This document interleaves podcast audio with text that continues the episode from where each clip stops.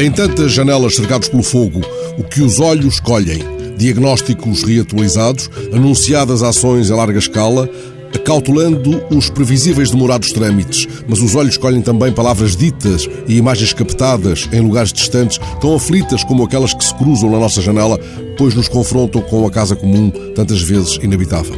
As palavras de Mia Couto, ficcionista e biólogo à revista brasileira Isto É.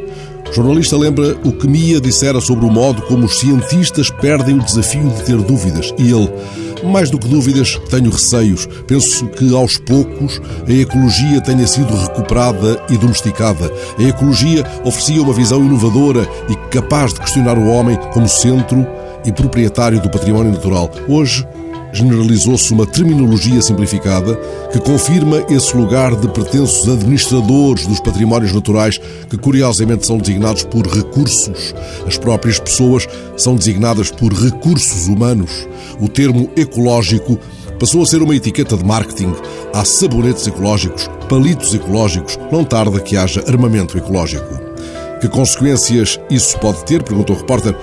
As questões ambientais, responde o escritor moçambicano, foram apartadas e autonomizadas. Sugere-se que os biólogos sejam espécies de fiéis de armazém no controle desses recursos. Sugere-se que os ecologistas devam ocupar-se de espécies e habitats em extinção, que fiquem pelas questões ambientais, mas os problemas da falta do uso e da posse da terra, da água e da fome são também ambientais. Ora, à nossa janela cercada de fogos, os olhos colhem ainda, podem colher ainda, as notícias de águas desatadas que fizeram mais de 50 mortos no sudeste do Bangladesh ou as imagens captadas pelo fotorrepórter Biju Boro da Reuters. Crianças indianas vão para a escola remando em pequenas embarcações improvisadas sobre as águas da grande inundação em Rajbari, no estado indiano de Assam, terra de chá e de seda encostada ao botão. Outro fotorrepórter, Jayanta Day, da Reuters, fixa um plano da família cercada pelas águas. O caudal lamacento da inundação quase atinge a janela da casa, abraçando as paredes em chapa de zinco. As portadas das janelas estão abertas. Está uma mulher sentada com o filho ao colo, simplesmente esperando. Podemos imaginar que contempla as águas. Já o repórter talvez se debata com dúvidas semelhantes àquelas do escritor Miyakoto. Há poucos meses, ele fotografou o leito seco do rio Vaigai, na zona de Madurai.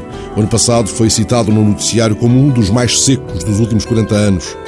Agora cercado pelas águas, ele registra as imagens paradoxais. Ele sabe que aquele onde vive é o lugar do mundo com a maior percentagem de população sem acesso à água potável.